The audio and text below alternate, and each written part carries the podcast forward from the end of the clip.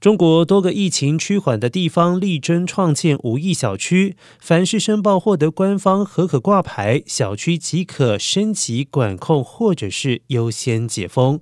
对此，中国国家卫健委官员十三号提出考评六个标准，最主要的条件就是实现清零。无疫小区的创建指的是在一个潜伏周期内，小区的疫情零发生。